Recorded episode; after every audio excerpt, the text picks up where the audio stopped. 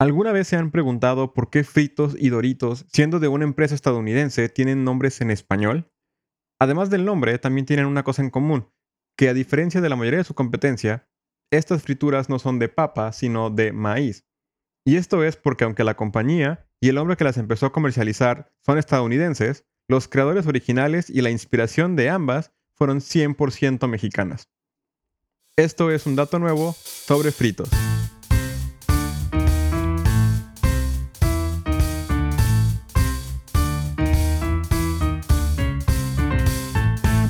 En 1932, durante la Gran Depresión, Charles Doolin era dueño de una confitería en San Antonio, donde fabricaba varios dulces y helados.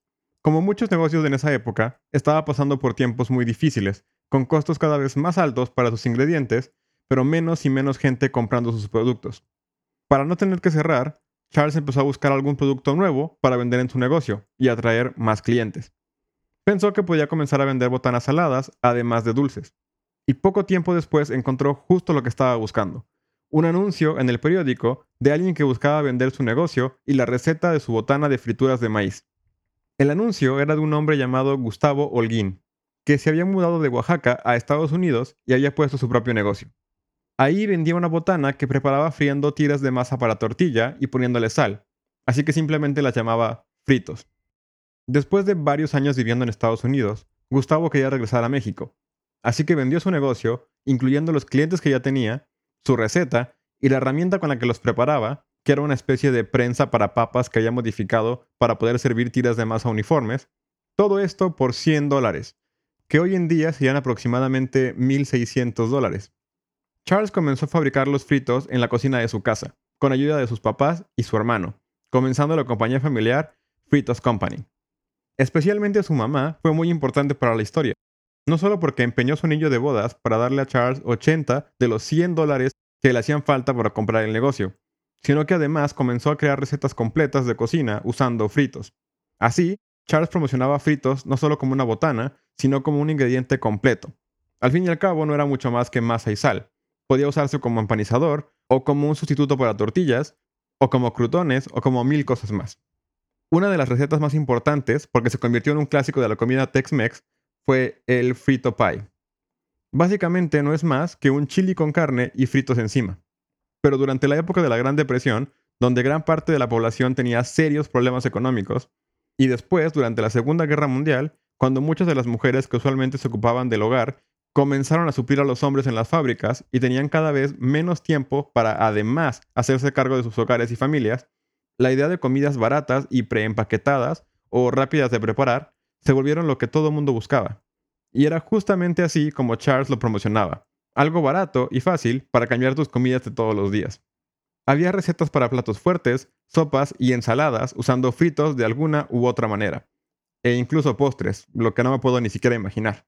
La demanda empezó a crecer y crecer. Y también la compañía. Charles desarrolló y patentó su propio sistema para fabricar fritos de manera más rápida, automatizada y uniforme, inspirado en el sistema de producción en línea de Henry Ford, y se mudó a su primera fábrica formal. Para 1934, ya tenía oficinas centrales en Dallas y fábricas en tres ciudades, además de granjas donde cultivaban su propio maíz. Pero no conforme, Charles tuvo la idea de usar fritos y las recetas de su mamá para un negocio más, abrir su propio restaurante. Y lo puso en uno de los mejores lugares del mundo para hacerlo.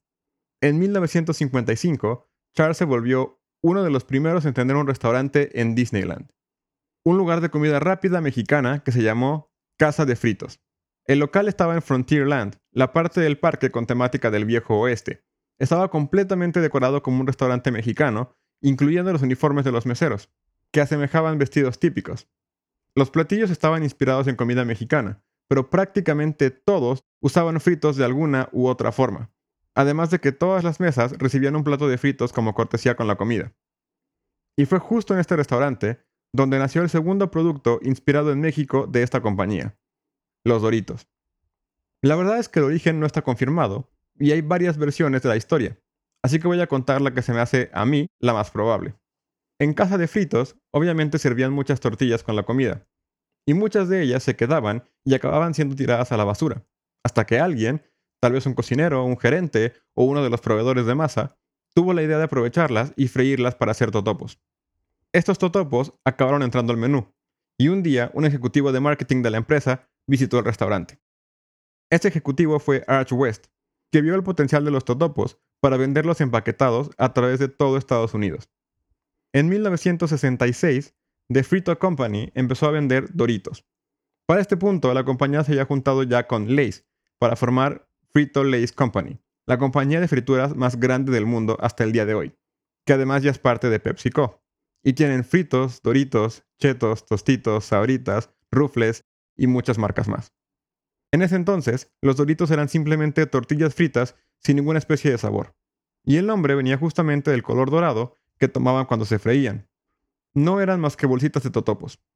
Fue hasta 1972 que, para hacerlos más interesantes y aumentar las ventas, Ash West tuvo la idea de agregar sabor.